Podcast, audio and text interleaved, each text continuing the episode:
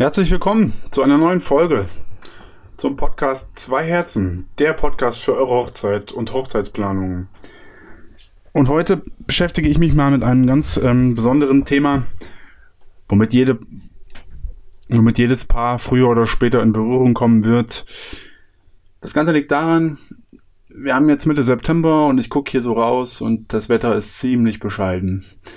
Leider war der gesamte Sommer nicht so, wie wir uns den vielleicht alle gewünscht hätten.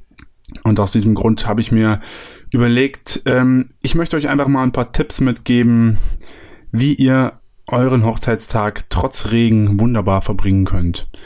Das Ganze habe ich zusammengefasst in fünf Facts, in fünf Punkte, mit denen ich hoffe, ihr etwas gelassener an die Sache herangeht.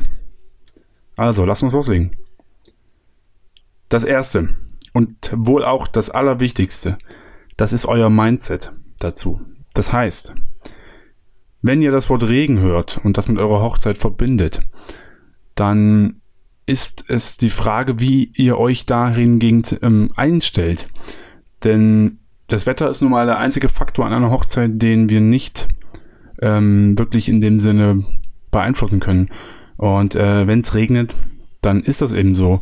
Und da solltet ihr einfach euch selbst hinterfragen, wie stehe ich dazu?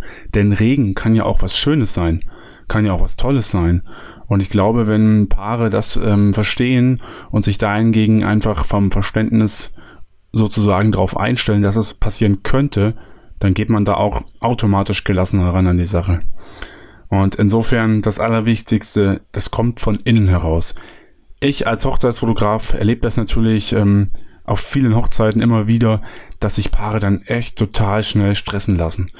Und hier solltet ihr einfach einen Gang runterschalten, wenn es regnet und ähm, die weiteren vier Punkte, die jetzt kommen, werden euch vielleicht dahingehend helfen, die Einstellung zu gewinnen. Okay, dann gehen wir mal zu Punkt zwei. Und der Punkt zwei, der beginnt bei euren Planungen eigentlich gleich zu Beginn. Das heißt, wenn ihr euren Tag festlegt, euer Datum, dann wird wohl das allererste sein, wonach ihr guckt, ähm, eben die Location, wo ihr euren Tag verbringen wollt.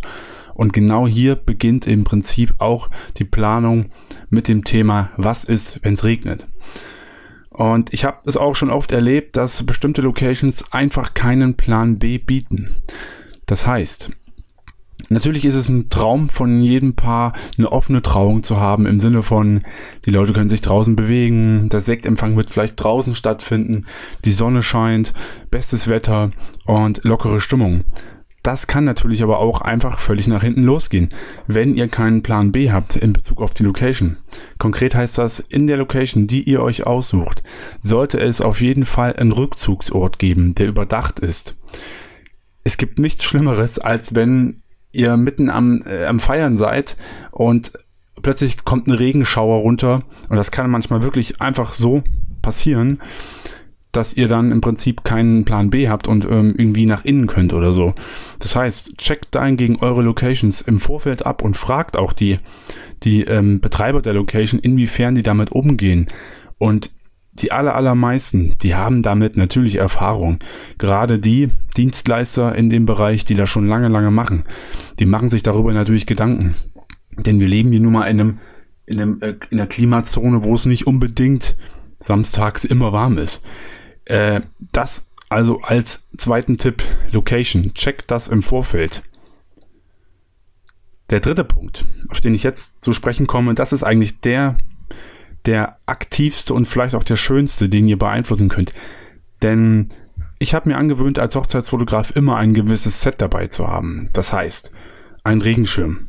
Ja, das ist einfach das Aller, Allerwichtigste. Und ein Regenschirm, der schützt in dem Sinne nicht nur vor dem Wetter. Nein, der kann auch fotografisch vor allem genutzt werden. Das kann, das muss ja kein schwarzer oder weißer sein, das kann bunter sein. Da könnt ihr euch kreativ völlig auslassen. Das sind Dinge, mit denen ihr ähm, selbst bei stärkerem Regen immer noch mobil seid und euch irgendwie auch aufhalten könnt. Natürlich zieht man dann nach innen oder nimmt eben Ausweichmöglichkeiten in Betracht. Aber gerade, darauf komme ich auch gleich noch, gerade wenn es um das Thema Fotoshooting geht, dann ist das, das die Wahl Nummer eins. Dann gibt es natürlich auch Gummistiefel. Ja, Die Bräute haben natürlich lange Kleider an meistens, eine A-Linie, die irgendwie weit ausreichen mit einer Schleppe. Das ist schwierig zu handeln. Und deswegen empfehle ich auf jeden Fall, wenn absehbar Regen an eurer Hochzeit sein wird, schnappt euch ein paar Gummistiefel. Und auch hier kann man anfangen zu spielen. Stimmt doch einfach die Regenschirme und die Gummistiefel farblich ab.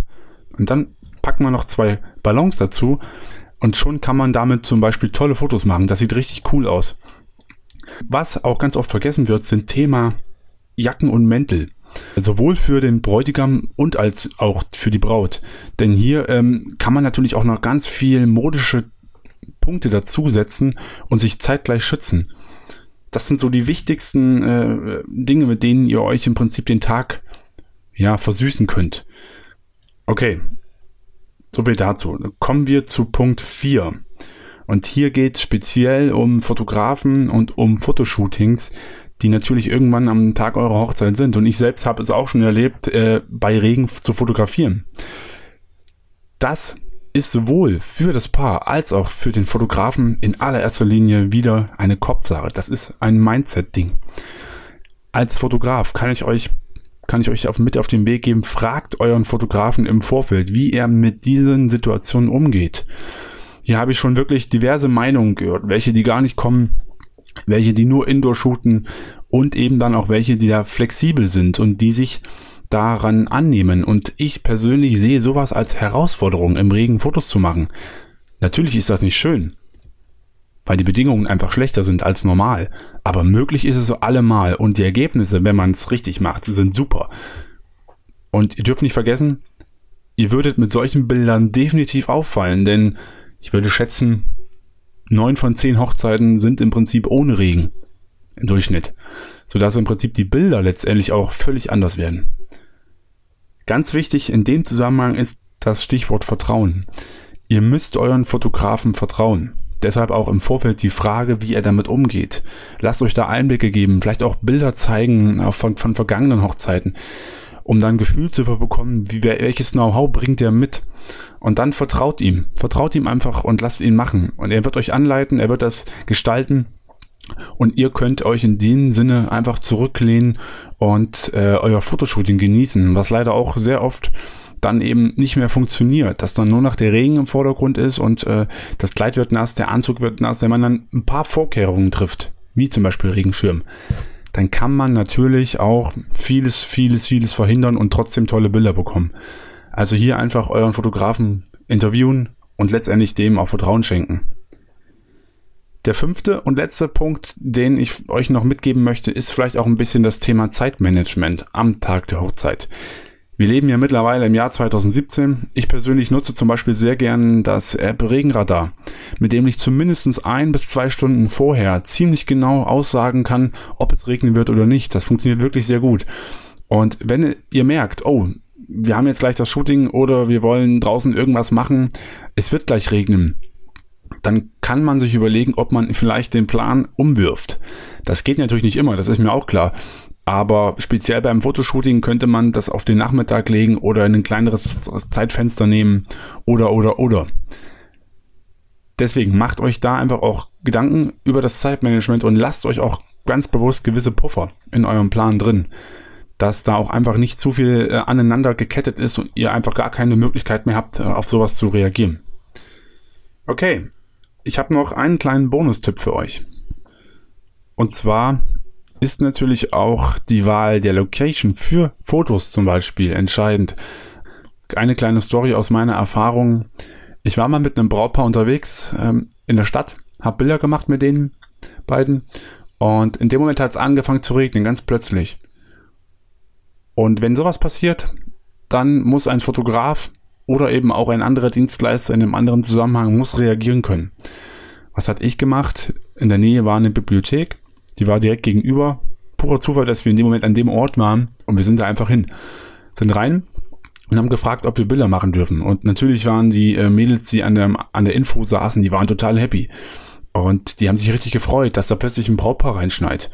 Und so konnten wir letztendlich in der Bibliothek Bilder machen und das Ganze war am Ende so cool, dass da richtig, richtig tolle Bilder bei rausgekommen sind. Das heißt also, schaut im Notfall, gibt es hier an der Ort und Stelle, wo ich gerade bin, irgendwelche interessanten Alternativen. Und oft ist es einfach auch so, dass man nicht wirklich äh, ne, immer eine krasse Location braucht, um gute Bilder zu machen. Okay. Ich wollte jetzt nicht so sehr extrem abweichen auf die Fotografie und auf den Fotoshootings. Das sind so meine fünf Tipps, die ich euch mitgeben kann. Ich fasse nochmal kurz zusammen. Mindset, guckt, wie eure Einstellung dazu ist. Location, checkt das vorher. Accessoires, legt euch einfach ein kleines Set zu, mit denen ihr im Notfall spielen könnt und die euch auch schützen. Ganz wichtig, vertraut dem Fotografen, vertraut eurem Caterer, vertraut den Leuten von den Locations, vertraut eurem DJ, eurer Band und wer auch immer noch alles mit dabei ist. Vertraut den Leuten einfach, die wissen, was sie tun. Und fünftens Zeitmanagement. Guckt, dass ihr euch bewusst Puffer offen haltet für so solche Situationen. Okay, ich hoffe, der Podcast hat dir gefallen und du konntest ein paar nützliche Tipps mitnehmen. Wenn du gern mehr hören würdest, dann würde ich mich natürlich über eine Bewertung bei iTunes freuen. Und falls du selbst Fragen hast, die ich für dich erörtern kann, aufgrund meiner Erfahrungen, dann schreib mir doch einfach eine Mail. Ich freue mich auf eure Themenvorschläge. Und das Wichtigste, habt eine ganz tolle Hochzeit, liebt euch, genießt den Tag. Wir hören uns. Tschüss.